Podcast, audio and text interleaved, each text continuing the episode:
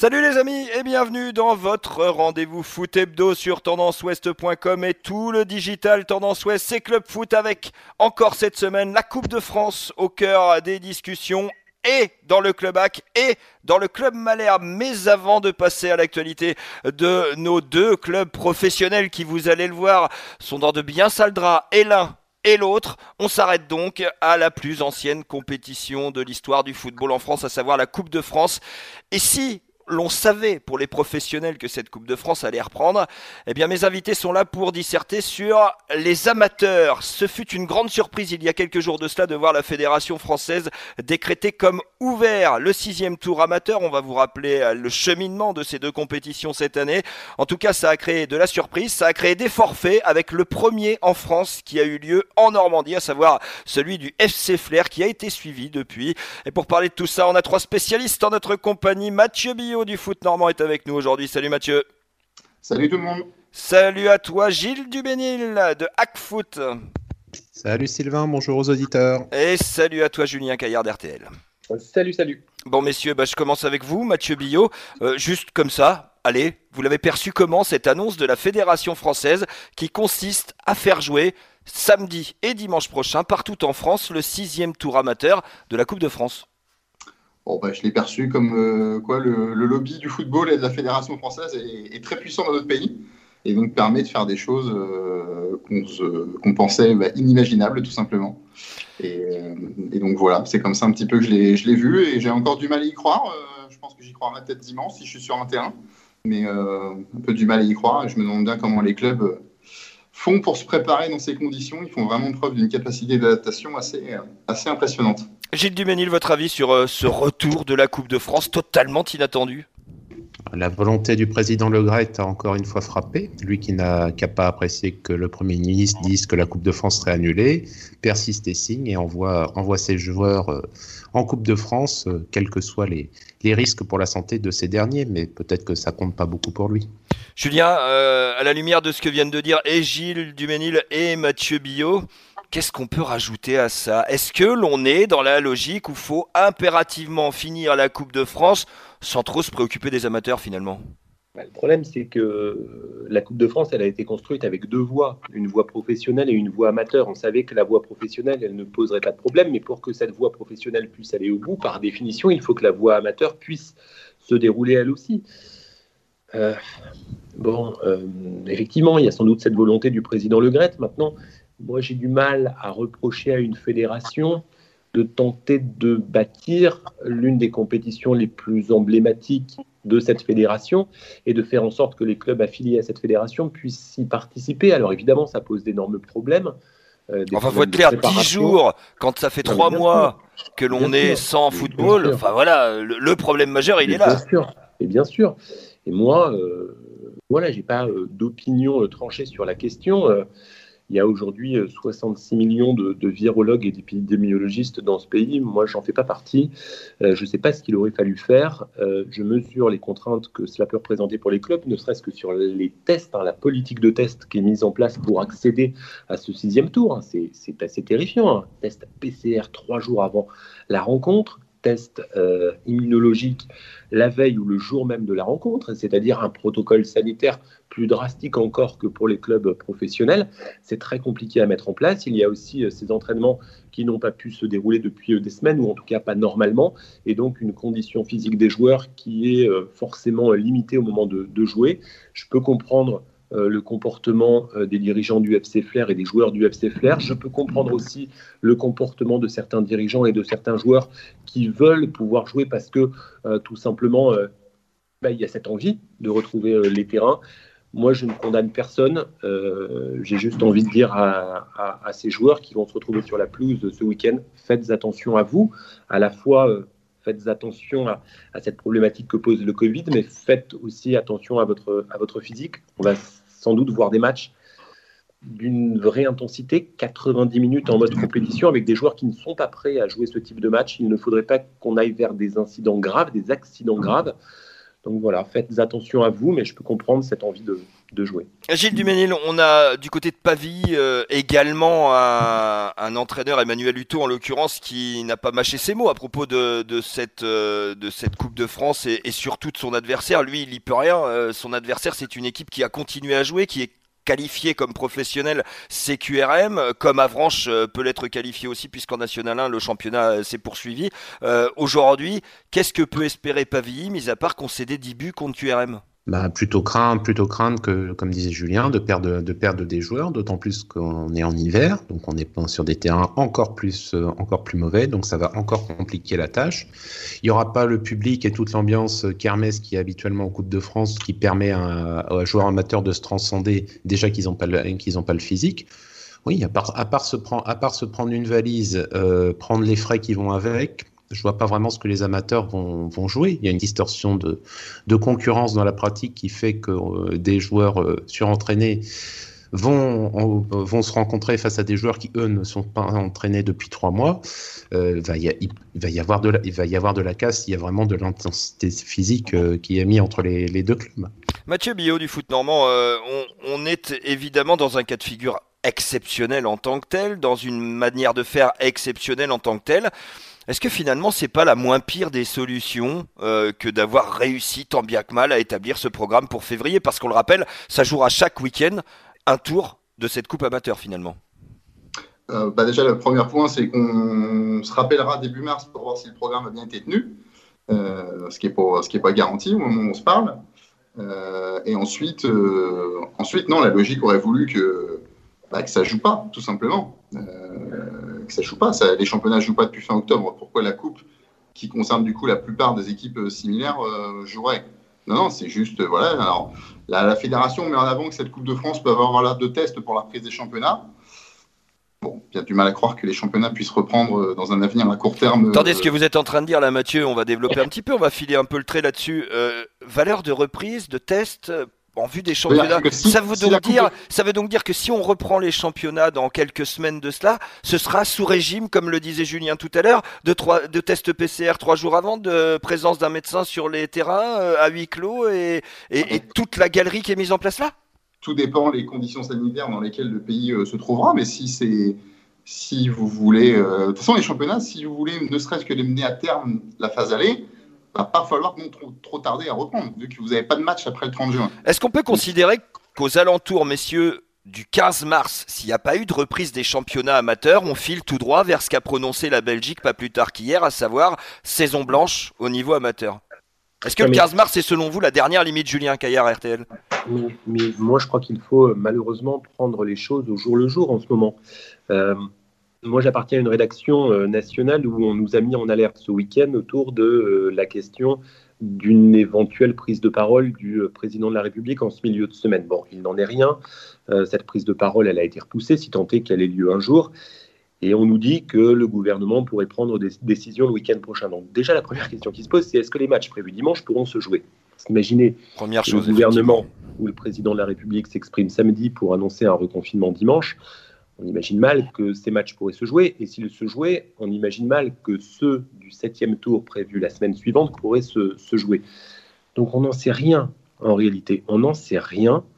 Euh, enfin, les chances semblent quand même plus nombreuses, messieurs, que ça n'aille pas au bout, comme le disait Mathieu Billot tout à l'heure. Hein. Voilà, faut être clair. Mais le plus probable, Sylvain, avec cette question des, variants et cette question euh, de ce plateau euh, haut qui est le nôtre depuis des semaines, et de savoir euh, quelles seront les restrictions dans quelques jours. On n'en sait rien. Moi, je ne sais pas quelles seront les restrictions sanitaires qu'aura adopté ce pays lundi prochain. Donc, voyons si ce sixième tour peut se jouer. Le septième me, euh, me paraît déjà très très loin. Alors après la reprise des championnats, c'est encore autre chose. Les championnats, justement, il y a certaines équipes en Normandie, le HAC, le Stade Malherbe en Ligue de QRM et Avranches qui continuent de les jouer. L'heure est venue de se plonger dans l'actu de nos clubs professionnels en Normandie et l'on commence avec le Stade Malherbe de Caen et Club Malherbe. Le foot en Normandie, c'est maintenant sur tendanceouest.com. Et ce club Malherbe, mesdames, messieurs, il va être alimenté aujourd'hui par nos trois experts, Julien Caillard d'RTL, donc Gilles Duménil des activistes et Mathieu Billot de Foot Normand. Messieurs, d'entrée de jeu, j'ai juste envie, allez, on y va, comme ça, de vous faire partager et de vous rappeler, si vous ne l'avez pas entendu sur tendanceouest.com, le best-of de la réaction de Pascal Duprat après le susdit match face à Rodez. Vous savez, les solutions, c'est toujours, c'est tout le temps les mêmes. Hein. il n'y en a souvent qu'une de solution. Reste à savoir si c'est maintenant, si c'est plus tard. Il, y avoir une, il va y avoir une solution. Mais voilà, moi je sais que les joueurs que je coach donnent le maximum. Et après, j'ai beaucoup de respect de ces joueurs-là. Ma mission, moi, c'est de, de faire en sorte que, pour la plupart d'entre eux, eh bien, ils se fassent au monde professionnel, et pour les joueurs expérimentés, qui tirent le meilleur d'eux-mêmes, et de faire en sorte, autant que faire se peut, que les joueurs progressent. Mais force est de constater qu'ils ne progressent pas assez vite. Avec les joueurs, j'ai zéro difficulté. Hein. Franchement, ou alors euh, ce sont de bons acteurs. Après, je suis comme tous les coachs, je fais des choix, mais bon, moi je reste avec mon honnêteté. Puis j'ai aussi j'ai un avantage par rapport à beaucoup, c'est que je suis extrêmement lisible. Je suis honnête, je fais mon travail honnêtement, très honnête. Je suis pas 25 000 discours, j'en ai qu'un. Je suis très fier d'avoir cette attitude-là. Beaucoup devraient s'en inspirer, croyez-moi. Voilà, on sait tout maintenant. Alors messieurs, on va passer sur le match puisqu'il s'est quasiment rien passé dans ce match-là, en, tout cas de bon pour le Stade Malherbe de Caen. Euh, et puis Pascal Duprat, comme prévu, nous a fait un petit show euh, à la Pascal Duprat en fin de match. Julien Caillard, est-ce que ça dénote tout simplement de cette incapacité à faire presque quoi que ce soit de bon du Stade Malherbe de Caen en ce moment? Bah, Pascal Duprat, il nous a raconté une histoire au sortir de, ce match. Il nous a dit euh, qu'il ne serait plus l'entraîneur du Stade Malherbe de Caen la saison prochaine, sauf montée. Mais comme il n'y aura probablement pas de montée, Pascal Duprat ne sera plus l'entraîneur de ce club. Il a expliqué qu'il n'y avait pas d'autre solution que de changer d'entraîneur, puisque la solution qui consiste à changer les joueurs, elle n'est euh, évidemment pas valide. Et celle qui consiste à faire progresser le groupe actuel, elle pourrait être valide, mais lui estime que le groupe ne progresse pas suffisamment vite. Il nous a dit qu'il était honnête, Bon, moi je veux bien le croire. Après, euh, l'honnêteté, c'est quelque chose euh, que l'on a dans notre fort intérieur. Difficile de dire s'il l'est ou s'il ne l'est pas. Et euh, ce qu'il nous dit, c'est qu'effectivement, d'autres prendront sa place et d'autres tenteront de faire mieux la saison prochaine. Bref, il nous a dit qu'il partait. c'est quelque chose que l'on savait en partie, soyons honnêtes. On savait qu'il y avait cette volonté euh, de la part des dirigeants euh, de ne pas le conserver, sauf en cas de, montée. Je crois que les dirigeants l'avaient dit euh, notamment dans, le magazine de Mathieu. bon, voilà, Pascal Duprat a fait du Pascal Duprat, mais ce qu'il faut ressortir de, tout cela, c'est, je crois, d'une part que lui-même a compris que la montée n'était plus complètement jouable, en tout cas qu'il n'avait pas tous les éléments pour pouvoir la jouer. Et puis, ce qu'il nous a dit, c'est qu'il allait partir. C'était ça, Mathieu Billot, surtout euh, le, fruit de, cette rencontre et, sa conclusion face à Rodez lors de cette 21e journée. C'est que cette fois, quand, c'est sûr, ne sera pas de la bataille pour les barrages. Oui, alors c'est sûr, je vais, je vais éviter de. Je savais que vous alliez dire ça, c'est pour ça que je voulais mettre. Je voulais mis comme ça volontairement, vous voyez Je vais éviter d'asséner des trucs parce que je n'ai pas de capacité divinatoire, donc je ne sais pas ce qui va se passer dans les prochaines semaines en termes de résultats. En tout cas, ce que je peux dire, c'est que c'est très mal engagé. Et c'est très très mal engagé autant sur la dynamique de résultats que voilà, sur, sur, plusieurs plans, c'est très mal engagé. Effectivement, sur ce qu'on voit sur le terrain, on les avait vus plutôt corrects face à Guingamp en Coupe de France les canets mercredi dernier. C'était bon. et, et, et, les travers sont revenus à la, à la, vitesse de la marée dans la baie du Mont-Saint-Michel euh, à partir de, de 19h samedi soir face à Rodez. On, on a trop peu vu face à Rodez, Mathieu. On a trop il peu vu. Il y a eu plusieurs choses hein, contre Rodez. C'est déjà qu'il y a une entame catastrophique, malheureusement, comme souvent, parce que souvent le stade Malherbe encaisse le premier but et souvent dans le premier quart d'heure. Donc quand vous marquez, je crois, 21 euh, buts en 21 matchs, ça signifie que si vous en encaissez un, déjà, vous pouvez plus gagner. Donc ça paraît, ça paraît un peu compliqué. La, défense est en, en, grande difficulté, euh, là sur les coups de pied arrêtés. Et euh, après la première mi-temps contre Rodez, moi j'ai trouvé qu'il y avait aussi des choses intéressantes sur le plan de l'animation, du jeu. C'était pas, pas exceptionnel, mais j'ai vu deux trois choses, deux trois choses sympathiques. Le plus surprenant en seconde période, il s'est plus rien passé. Pourquoi, comment? C'est la bonne ça, c'est ça surtout. C'est qu'à l'heure où on les attendait, puisqu'il semblait qu'ils étaient revenus dans le match avec ce penalty d'Alexandre Mendy euh, avant la demi-heure de jeu, au moment où on les attendait en deuxième période, justement, c'est là où ils ont disparu les canets samedi. Ouais, là c'est surprenant parce qu'il s'est strictement rien passé. Je me rappelle encore de, mon cahier de notes je crois avoir noté une tête de Bamou hors cadre. Et 80e minute, exactement. Une tentative de 1-2 entre Mendy et Bamou qui n'a pas, pas abouti. Donc c'est effectivement très très peu. C'est un peu la seconde période, elle est, elle est incompréhensible. mais voilà, c'est une équipe. bon, voilà, après, après, tout dépend. C'est vrai que bon, Pascal Duprat, le premier, on a parlé hein, de ses objectifs de barrage et, les joueurs, mais bon, voilà, je, beaucoup de personnes disent que cette équipe, sa place, était plutôt entre la sixième et la dixième place. On est à peu près tous d'accord là-dessus, Mathieu. On est à peu près tous d'accord là-dessus aujourd'hui. Donc, euh, donc la dynamique est très très mauvaise en ce moment, mais voilà, je pense qu'elle est. C'est peut-être, ça fait pas plaisir à grand monde et en premier lieu aux supporters, mais tout simplement cette équipe elle est à sa place. C'est voilà, dixième, c'est certainement sa place. Julien Caillard, est-ce que le Stade Malherbe de Caen en dixième position est à sa place en Ligue 2 cette année? Et moi, je crois qu'on est toujours à sa place. Je veux dire, le classement, il ne ment pas, à mon avis et euh, on est toujours à la place. Alors on le rappelle, euh, euh, évolution très régulière des Canets, 7 victoires, 7 nuls, 7 défaites. Oui, oui, oui. oui. Moi, ce qui m'interroge un peu dans les propos de Pascal Duprat, c'est cette manière avec laquelle il nous dit d'ores et déjà qu'il ne sera plus là la saison dernière et donc.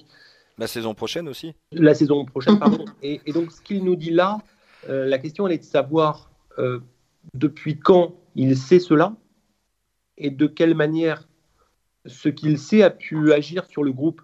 Vous voyez ce que je C'est là qu'est la vraie question. C'est votre deuxième partie de question parce que la première, je vais y répondre, c'était juste avant Noël.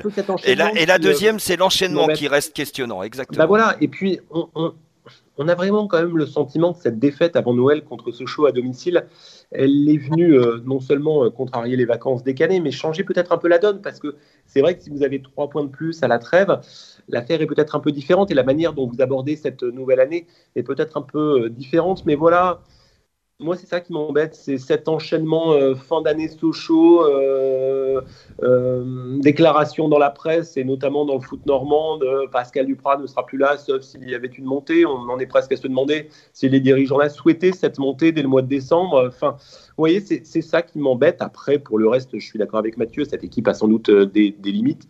Et quelque part, qu'elle ait réussi à faire ce début de championnat était plutôt à son honneur et plutôt à l'honneur de son coach, justement.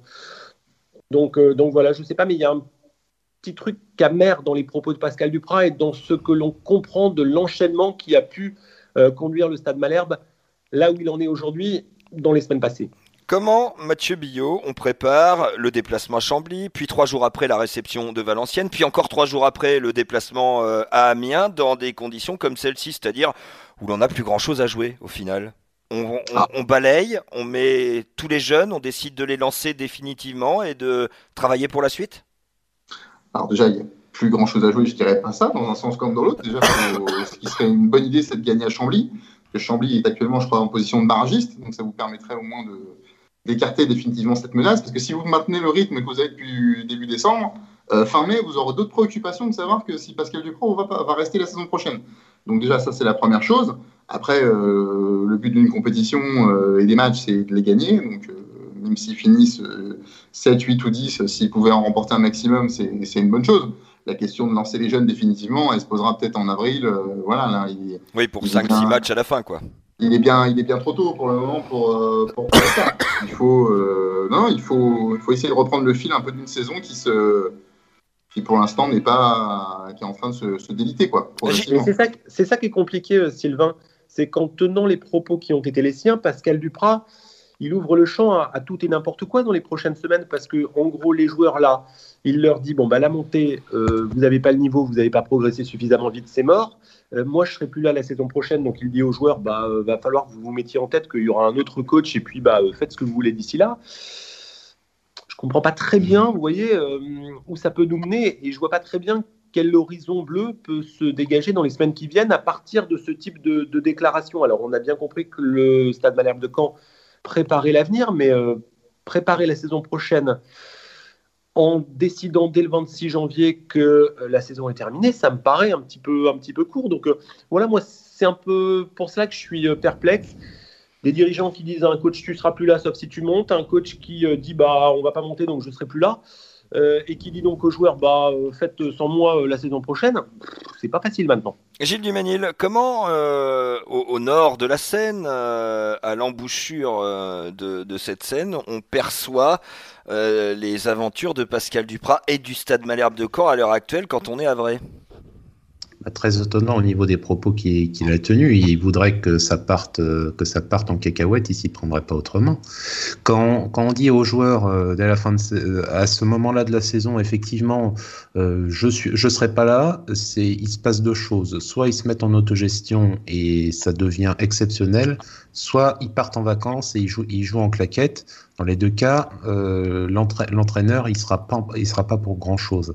Donc je comprends pas trop euh, pourquoi il acte dans les faits publiquement le fait que c'est raté, alors qu'on sait très bien que dans la plupart des cas, on repousse justement ce moment où on annonce que la saison est, ratée pour essayer de maintenir ces joueurs sous pression.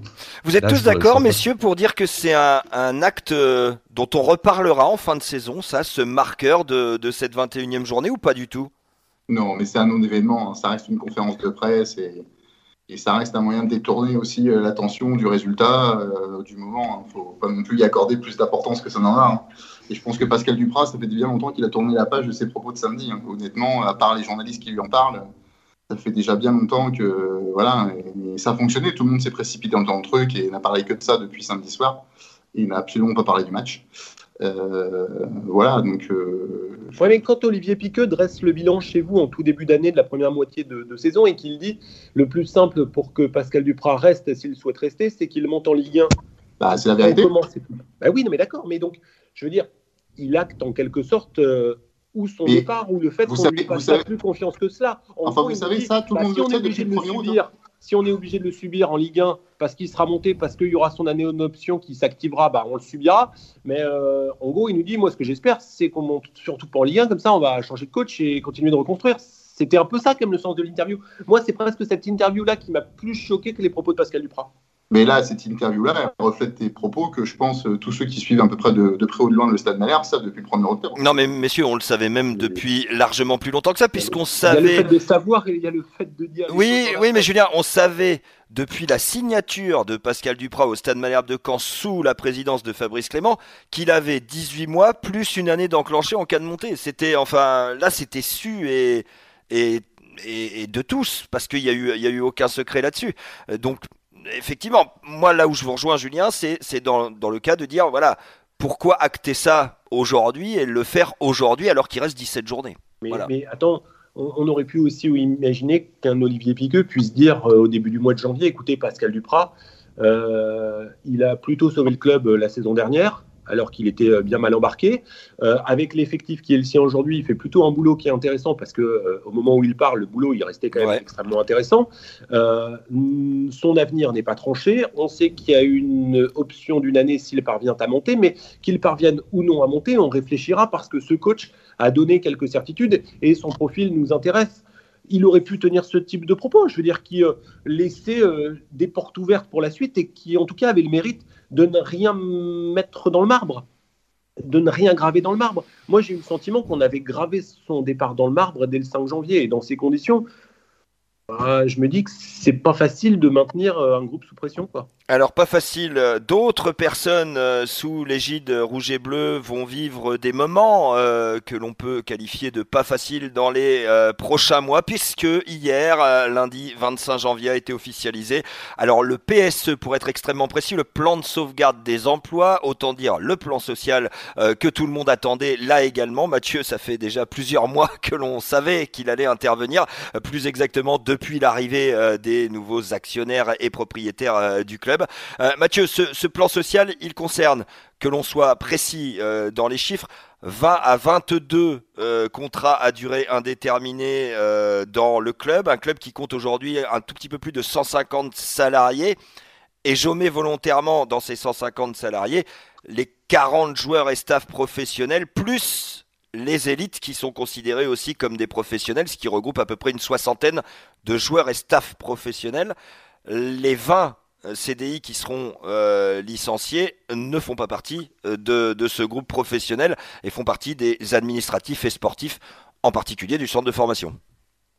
Oui, enfin, il y a 60 CDI au club, donc forcément les CDI ne concernent pas les, joueurs et, les entraîneurs parce qu'ils ne sont pas assujettis à ça, et donc il y en aura un tiers qui ne seront pas conservés à l'issue de à l'issue de ce plan, tout simplement. Et plus, plus derrière, des contrats à durée déterminée qui, eux, ne seront pas renouvelés pour un bon nombre d'entre eux également. Euh, oui, bah déjà, il y a les joueurs en fin de contrat et les, staffs en fin de contrat, que ce soit au niveau professionnel ou au niveau de la formation. Il y a effectivement, euh, bah, ça va réduire la voilure, hein, tout simplement. Y a, Malherbe est un club de Ligue 2 et doit composer avec les moyens d'un club de Ligue 2 et donc doit se, recalibrer. Après, c'est assez brutal, hein, parce que c'est avec 20 sur 60, euh, je, trouve ça, je trouve ça assez impressionnant. mais, mais, ça va, ils vont revenir, c'est ce que bon, c'est ce qu'a dit Arnaud Tanguy, hein. ils reviennent à ce qu'ils étaient en 2014 avant la, la montée, euh, la, montée, euh, la montée en Ligue 1. Sachant que c'est quand même bien parti, on l'a dit avant, pour que Malherbe fasse une troisième saison consécutive en Ligue 2. Euh, de mémoire, c'est pas arrivé depuis le début des années 2000. Absolument. La dernière fois où Malherbe a fait euh, trois années en Ligue 2, elle en avait fait sept en Ligue 2 d'affilée avant de remonter en 2004-2005. Il suffit de jeter un petit coup d'œil à ceux qui composent la Ligue 2, euh, au Serre, le Havre, euh, Lens la saison dernière, avant, pour savoir que quand vous y êtes, avant de vous y extraire, il peut s'écouler très, très, très, très, très, très longtemps. Donc, euh, c'est une étape brutale. C'est très dur pour ceux qui sont concernés mais on a l'impression qu'elle n'était, elle était inévitable, hein, tout simplement. Julien Caillard, inévitable, inéluctable, c'est aussi euh, ce qu'ont pu me partager certains salariés hier que j'ai eu au téléphone et qui souhaitent garder l'anonymat, euh, même s'ils sont amers, même s'ils sont inquiets, euh, ils en viennent tous à dire que c'était inéluctable finalement. Oui, mais on disait depuis des mois que quand on vivait au-dessus de ses moyens, derrière ces mots, il y a cette réalité, probablement d'un effectif euh, trop important à, tous les niveaux du club. Mais moi, c'est vrai que j'ai d'abord une pensée pour euh, ces femmes et ces hommes qui vont, euh, qui vont partir parce que la situation pour eux doit être très difficile. D'abord, ils ont pour bon nombre d'entre eux des familles et ils ont le droit de se demander de quoi l'avenir sera fait, surtout qu'avec cette crise, euh, la possibilité de retrouver un emploi ne sera peut-être pas forcément extrêmement simple. J'imagine en plus qu'ils ont un attachement particulier à leur entreprise parce qu'on le veuille ou non, un club de foot n'est pas complètement une entreprise comme, comme une autre. Donc j'imagine que c'est un crève-cœur pour ces effectifs, que ça doit être psychologiquement extrêmement difficile, que dans les couloirs de, de, de, de ce club, euh, on doit se regarder d'une drôle de manière en se demandant qui va partir, qui va rester. Euh, j'imagine que tout cela est assez insupportable et j'ai une pensée pour, euh, pour ces gens. Euh, ils ne sont responsables de rien. Ils ont sans doute fait leur travail du mieux possible avec le plus d'honnêteté possible et ils sont surtout responsables de choix hasardeux faits par des dirigeants avant l'arrivée des nouveaux actionnaires. Voilà, ce sont eux qui payent la note, mais comme souvent, lorsqu'en haut on fait n'importe quoi, on fait payer la note à, à ceux qui n'ont rien à voir avec cela et c'est c'est pour eux que j'ai une pensée. Euh, voilà, ça doit être très difficile.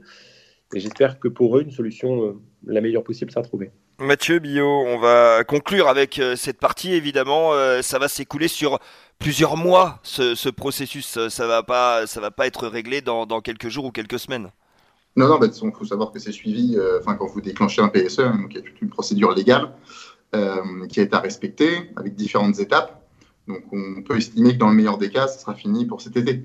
Euh, voilà, donc euh, oui, c'est assez long. Hein, ça, voilà, il y, a pas mal de choses qui sont à mettre en place, euh, notamment avec les salariés qui seront concernés. donc non, non, ça va, ça va malheureusement, ça va rythmer le quotidien du club et le quotidien de ses salariés, des salariés concernés, ben, jusqu'à l'été prochain.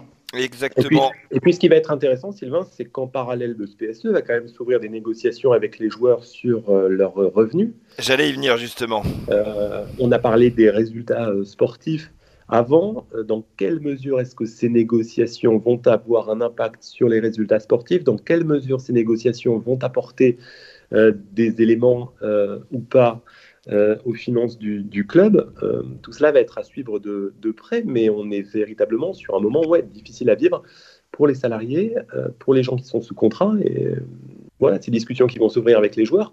Moi, je vais comprendre aussi que les joueurs défendent leur, bout de gras parce que non plus ne sont pas responsables de ce qui a été fait, même si ce sont eux qui sont sur le terrain, ils ont signé des contrats, ils n'ont pas fixé leur rémunération tout seuls dans leur coin. Donc voilà, ça va être très compliqué tout cela. Il y a des semaines difficiles qui s'ouvrent sur un plan humain, sur un plan social. Voilà, espérons que, le Stade Malherbe de Caen puisse sortir de cela grandi et que chacun puisse trouver euh, solutions par la suite. C'est ce qu'on peut souhaiter effectivement et aux joueurs malherbistes et sur le plan du terrain et sur l'à côté, sur les à côté les coulisses euh, de ce terrain, euh, des gens qui accompagnent évidemment. On se joint tous à vous Julien pour avoir cette pensée pour les 20, 22 plus euh, ceux qui seront en fin de CDD et qui ne seront pas conservés eux non plus dans cette fin de saison du côté du Stade Malherbe de Caen. Merci Gilles Dubénil d'avoir été avec nous dans ce club Malherbe. Merci à vous Julien Caillard d'RTL également d'avoir été avec nous. Et merci à vous, euh, Mathieu Billot du Foot Normand. Le Foot Normand, prochain numéro le 6 février prochain dans vos kiosques. D'ici là, passez une très belle fin de semaine à l'écoute de Tendance Ouest. On se retrouve la semaine prochaine pour un nouveau numéro de Club Malherbe. Salut. Podcast by Tendance Ouest.